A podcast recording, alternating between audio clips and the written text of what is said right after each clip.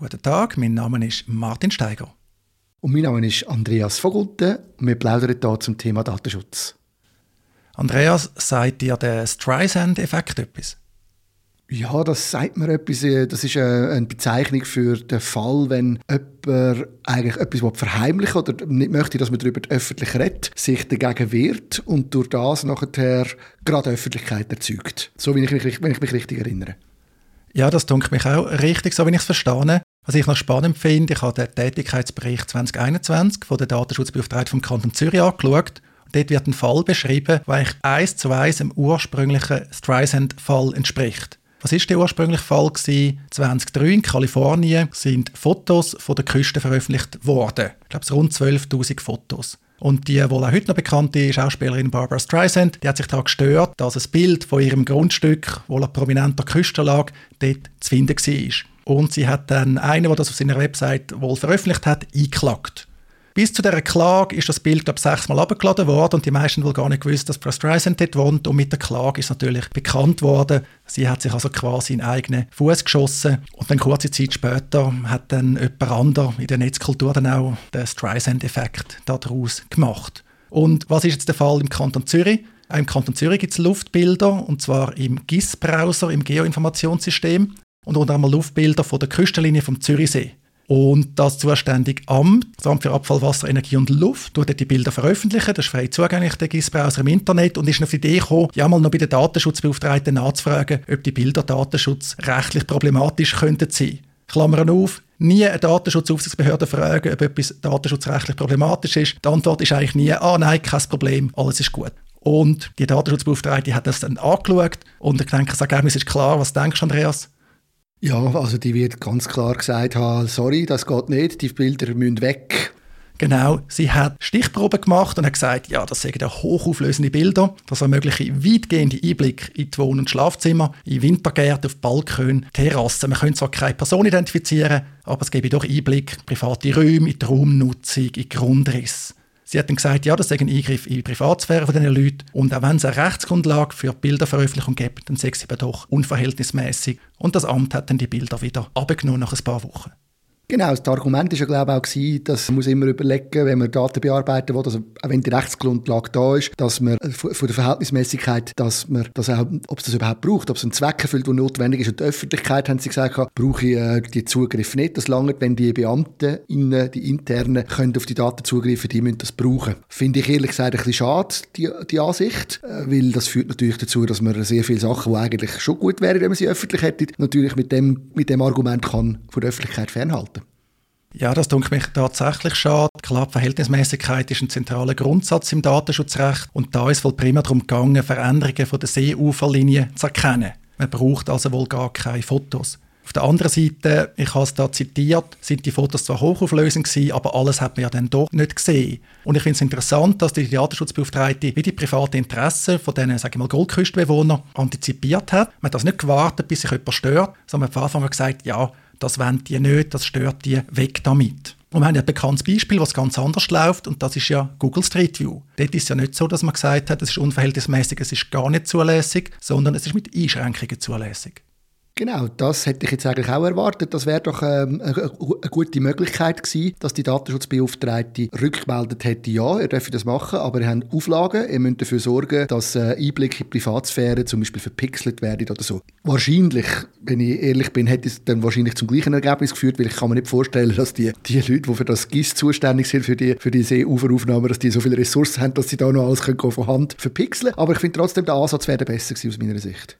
Genau, bei denen ist es einfach auch ein Nebeneffekt, dass die Bilder gibt. Die machen ja wohl anders. Wobei, wenn man sich böse ist, könnte man sich vorstellen, dass vielleicht der Bilderbestand durchaus von Interesse ist. Jetzt nach dem Tätigkeitsbericht sowieso ja nicht die erste Behördendatenbank, wo dann die Leute, die Zugriff haben, dann doch mal gerne drauf schauen. Vielleicht auch nicht nur für dienstliche Zwecke. Man kennt das leider bei der Polizei. Die pflügt regelmäßig auf, dass auch Polizisten und Polizisten, die nicht an einem Fall beteiligt sind, mal ins ein oder andere Dossier hineinschauen, weil zum Beispiel eine Person in den Medien genannt worden ist.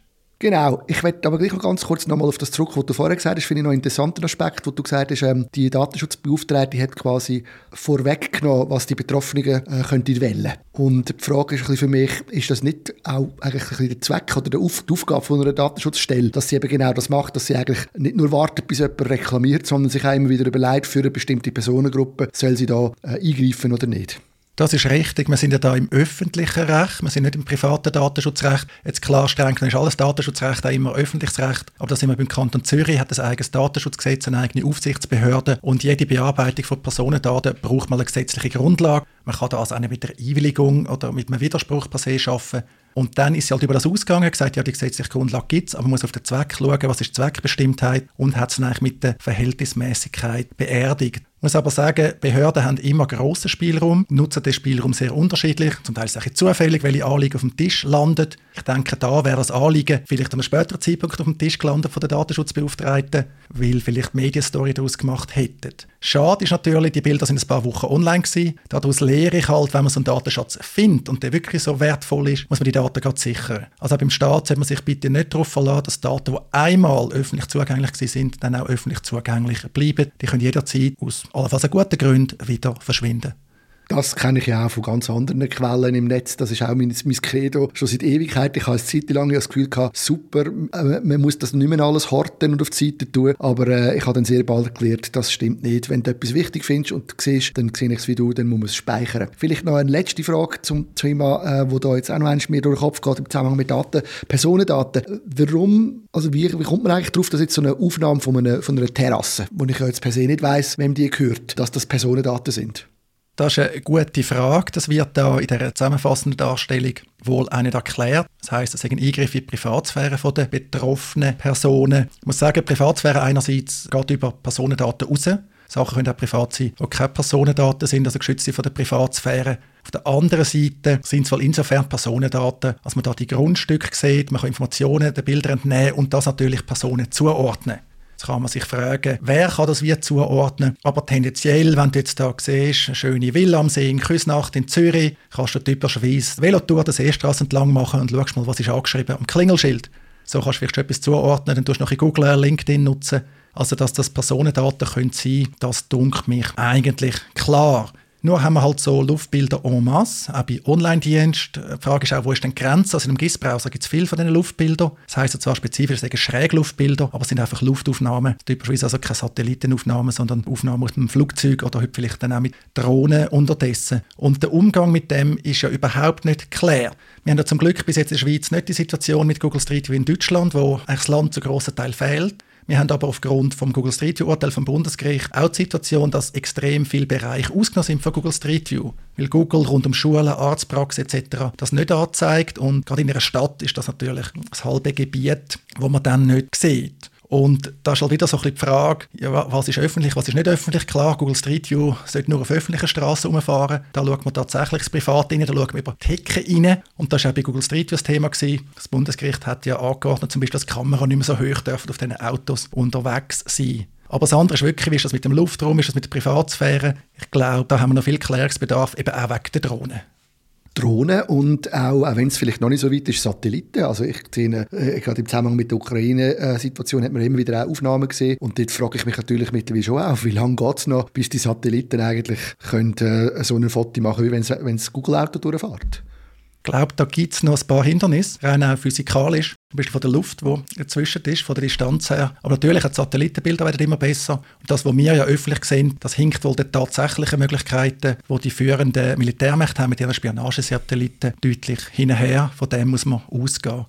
Noch ein letzter Gedanke, wenn du das erlaubst, Andreas. Was ich mich da frage, ist, wieso man da überhaupt mit diesen Fotos schafft. Wenn ja C-Linien können beurteilen, C-Uferlinien, wieso tut man die Fotos eigentlich nicht von Anfang an, sage ich mal, wie eine Art pseudonymisieren? Also man könnte ja aus diesen Bildern, sage ich so ein pixelige, schematische Bilder machen, wo wirklich nur das Seeufer dann sichtbar ist, wenn das ja würde lange. Und das wäre dann auch eine mögliche Lösung, dann wären die Daten, die man da hat, nämlich weiterhin öffentlich zugänglich aber man hat das Problem nicht mehr, dass man schauen kann, wo steht jetzt welcher Liegestuhl und äh, wo ist der Wintergarten. Ja, das finde ich auch. Das könnte man auf jeden Fall so machen. Ich denke, es ist das gleiche Problem wie mit dem Verpixeln oder so. Ich kann mir vorstellen, relativ viel Aufwand für eine Abteilung, die wahrscheinlich nicht spezialisiert ist auf Bildbearbeitung. Auch die Abteilung vielleicht nicht, aber ich denke da an Hochschulen, die wir im Kanton Zürich ja doch einige haben, dann für mich nach einem typischen Projekt, wo man vielleicht mal bei einer ETH Zürich oder auch bei einer anderen Einrichtung anklopfen sollte, weil IT-mäßig ist das eigentlich nicht so schwierig. Das skaliert, das wird zum Beispiel auch bei Werbung, die mit äh, Bilderkennung schafft, äh, routinemäßig macht, das kommt von der Datensparsamkeit. Ich glaube, da hat es noch Spielraum nach oben. Aber ja, ich verstehe, dass das Zürcher Amt für Abfall, Wasser, Energie und Luft nicht noch hat, zusätzliches IT-Projekt stemmen.